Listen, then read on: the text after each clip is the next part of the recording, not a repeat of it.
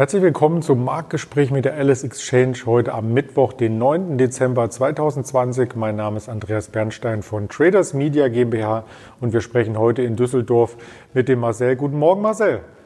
Guten Morgen, Andreas. Der DAX hat sich ja gestern ein Stück weit zurückgekämpft. Im Xetra-Handel zwar nur ein Plus von sieben Punkten, aber immerhin ein Anlaufen an die 13.300er Marke. Und das war ja so ein bisschen der Deckel in den letzten Wochen. Wie sieht denn das Ganze hier vorbörslich aus und wie hast du das gestern empfunden? Ja, vorbörslich ähm, pirschen wir uns wieder ganz leicht nach oben. Wir sind 40 Punkte fester bei äh, 13.350 aktuell im DAX. Ähm, also weiterhin äh, noch kein Durchbrechen oder kein nachhaltiges Durchbrechen äh, des Deckels. Und ähm, ja, vom, vom Handelsverlauf äh, würde ich sagen, dass das ähm, heute auch schwierig wird. Dass wir, also wir haben äh, von den Vorgaben jetzt ähm, noch nichts Nennenswertes äh, aus Amerika oder Asien bekommen, äh, was dazu führen sollte, dass wir jetzt massiv nach oben ähm, uns bewegen. Und ich könnte mir vorstellen, dass das jetzt zumindest im Moment noch ein ruhiger Vormittagshandel sein wird.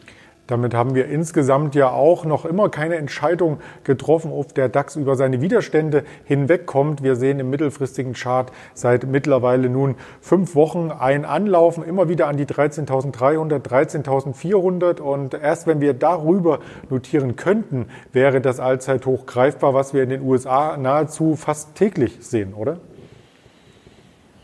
Ja, wobei das in, den USA auch äh, zu einem Großteil von den Tech-Unternehmen äh, getrieben ist. Also da sind ähm, Amazon, äh, Google, diese ganzen Schwergewichte, die treiben einfach den, den Gesamtmarkt oder die Stimmung äh, nach oben. Und ähm, solche Unternehmen fehlen uns in Deutschland oder auch in Europa äh, im Moment. Also wir haben äh, keine Branche, wo man sagt, ähm, die sind jetzt stark in einem Index vertreten und die ist ein absoluter Highflyer. Von daher ähm, ist es nachzuvollziehen, warum in Amerika im Moment äh, ein Alltime-High nach dem anderen genommen wird und ähm, ja, die Europäer da noch so ein bisschen hinterherhinken. Das ist nicht unbedingt nur ein europäisches Phänomen, denn wenn man nach Asien schaut, so gibt es ja auch äh, die Softbank beispielsweise, wo die Anteilseigner gar nicht so zufrieden mit der Entwicklung letzten Endes sind, denn Softbank ist zu einem großen Anteil auch noch an Alibaba beteiligt und die rennen ja auch letzten Endes von Allzeithoch zu Allzeithoch, was sich aber im Kurs der Softbank AG nicht widerspiegelt und da möchten jetzt die Anteilseigner einen harten Schnitt machen.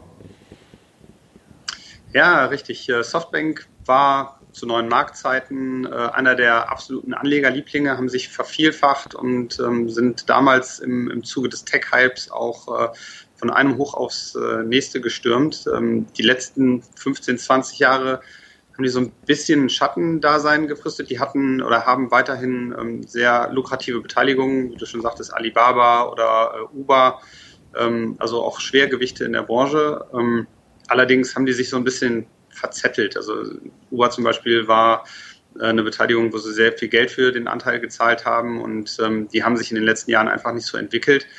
Und ähm, ja, die Anleger äh, nehmen Softbank das äh, wahrscheinlich äh, ein bisschen übel, dass die äh, nicht die, äh, die richtig starken Unternehmen im, im Portfolio haben oder nur, nur ein Teil der Unternehmen im Portfolio so richtig Highflyer sind. Und ähm, ja, haben die äh, Softbank-Aktie in den letzten Jahren vernachlässigt. Also sie hat sich lange nicht so gut entwickelt wie äh, andere Technologieunternehmen aus, der, aus dem Bereich. Und ähm, ja, die Anteilseigner bzw. die äh, Vorstände predigen seit Jahren äh, kontinuierlich, dass die Softbank-Aktie stark unterbewertet ist, machen äh, Aktienrückkäufe, Anteilsverkäufe von äh, Beteiligungen, um den Wert des Unternehmens ein bisschen ähm, nach äh, ja, klarer darzustellen bzw. zu steigern. Das hat alles nur bedingt geholfen. Also in den letzten äh, Monaten hat die Softbank sich natürlich äh, nicht schlecht entwickelt, aber ähm, in den Augen des Managements immer noch viel zu wenig. Und ähm, jetzt wird äh, laut darüber nachgedacht, ähm, die Aktie von der Börse zu nehmen, also ein Buyout, Management-Buyout zu machen, was äh, bei 140 Milliarden Market Cap äh, natürlich auch eine Hausnummer ist. Also das muss man dann auch erstmal stemmen auf äh, privater Seite.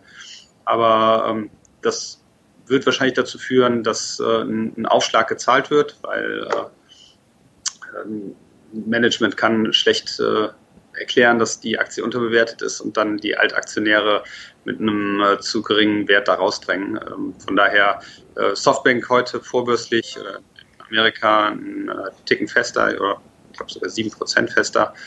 Und äh, ja, mal schauen, wie das äh, weitergeht. Da muss man also als Aktionär nicht äh, unbedingt Sorge tragen, dass man hier mit einem großen Minus aus der Nummer rauskommt, so ähnlich wie bei T-Online und Telekom. Da lief es ja nicht ganz so gut für die Aktionäre, oder? Ja, richtig, genau. Wobei, äh, wenn man Softbank äh, da zu neuen Marktzeiten gekauft hat, äh, liegt man, glaube ich, immer noch ein ganzes Stück weit hinten. Also kommt immer darauf an, wo der Einstieg war. Ne? Das stimmt natürlich. Übrigens, ähm, Softbank gehören auch Anteile an der Telekom-Tochter T-Mobile US. Also hier ist Softbank breit aufgestellt und sie hatten 2018 auch einige Anteile an Wirecard erworben, die übrigens jetzt in der Bilanz nicht mehr so gut dastehen dürften. Aber ähm, frisches Kapital oder auch äh, Kapital für die Aktionäre, was hier letzten Endes dem Unternehmen zugutkommt, ist auch das Thema bei dem nächsten Konzern und den haben wir ähm, als einer der wertvollsten Konzerne der Welt in Erinnerung. Und zwar ist hier die Rede von Tesla und Tesla möchte frisches Kapital aufnehmen. Ja, Tesla haben wir auch immer wieder hier in unserer Morgenschalte besprochen. Ähm, absoluter Anlegerliebling oder Privatanlegerliebling.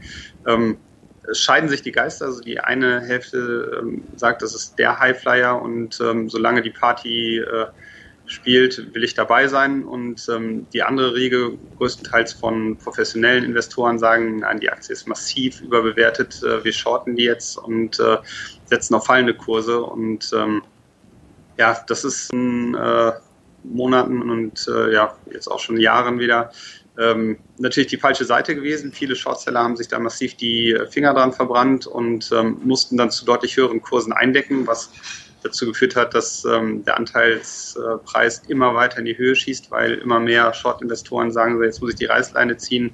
Ich kaufe die Aktie, auch wenn ich davon überzeugt bin, dass ähm, sie massiv überbewertet ist.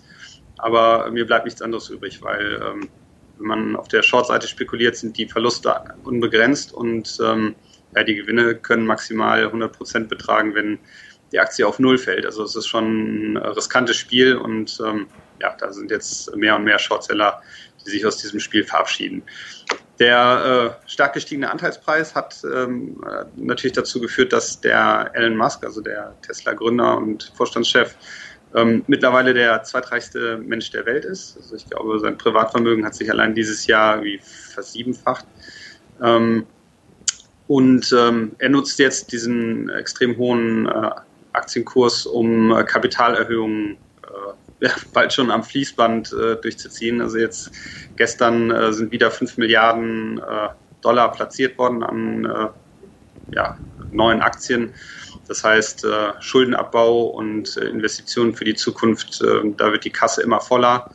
Und ähm, ja, trotz Kapitalerhöhung ist der Tesla-Preis gestern in Amerika weiter angezogen, was eigentlich auch schon darauf hindeutet, dass ja, das äh, losgelöst von sämtlichen äh, Standards im Moment an, an, beim Aktienkurs ist.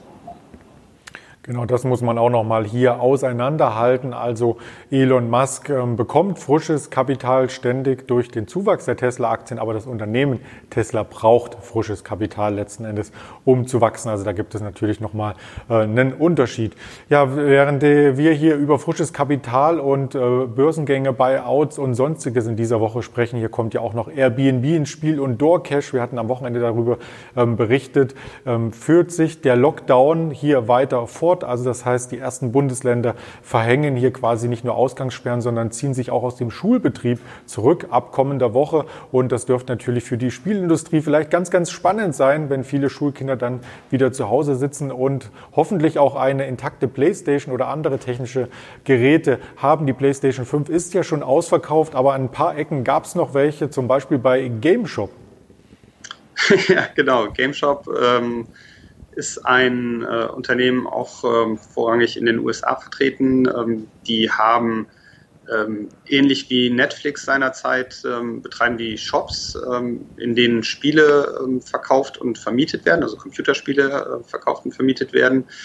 Und die waren jetzt im Zuge des Corona-Hypes ähm, bei den Spieleentwicklern und Spieleproduzenten ähm, haben die sich sehr gut entwickelt. Seit Juli äh, haben sie sich fast verdreifacht, ähm, kam gestern mit Zahlen und äh, die haben die Analysten zumindest enttäuscht. Also ähm, Umsatz ist ähm, um 30 Prozent gesteigert worden auf eine Milliarde Dollar. Da sind 1,09 Milliarden erwartet worden. Äh, und ein Verlust pro Aktie von, äh, ich muss den Zettel schauen, 53 äh, Dollar Cent. Ähm, hier ist sogar noch ein höherer Verlust erwartet worden von äh, 85 Dollar Cent. Ähm, aber es konnte zumindest die Analysten nicht überzeugen, die Aktie nachbörslich äh, und auch bei uns im, im äh, Handel an der LSX äh, deutlich schwächer. Aber sie ist natürlich im Vorfeld schon ganz gut gelaufen und darauf äh, wollte ich letzten Endes hinaus, dass der Gaming-Sektor insgesamt natürlich ähm, hier auch Wachstumsraten noch aufweist. Und wer weiß, wie lange der Lockdown und so weiter dauert und wie kalt auch der Winter wird. Ähm, vielleicht kommt das Ganze ja etwas äh, zurück in das Visier. Nicht nur bei Kindern, denn es gibt auch Erwachsene, die natürlich hier entsprechend mit Konsolen ihre Freizeit verbringen. Bist du auch einer davon? Ja, ich habe äh, früher eher so Computerspiele gespielt, ähm, Strategie- und äh, Simulationsspiele ähm, von diese, diese ähm, ja, Zockerei an Playstation und äh, Wii und was es da alles gibt. Ähm, das habe ich nie so mitgemacht. Also bei Freunden habe ich natürlich mal äh, zu Hause ein bisschen gedaddelt, wenn die äh, so ein Ding aufgebaut hatten. Aber ich war immer eher der Computergamer. Also Siedler und solche Dinge quasi. Ja, genau. genau. Ich habe mir aus äh, Spaß quasi so eine Atari Gold nochmal gegönnt vor einigen Jahren. Da gibt es nämlich diese ganz, ganz alten, diese Retro-Spiele noch einmal zu Hause, die man direkt an den, an den TV-Monitor anschließen kann und fühlt sich so ein bisschen dann wieder wie ein Kind. genau, ja.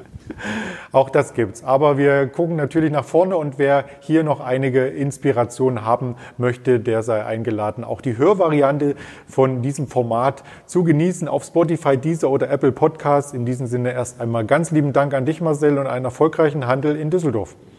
Vielen Dank, dir auch, danke. Und wir hören uns gerne morgen früh wieder vorbörslich mit den ersten spannenden Aktien-Stories und den Indikationen für den DAX. Bleiben Sie bis dahin gesund. Hier Andreas Bernstein von Traders Media GmbH zusammen mit der Alice Exchange.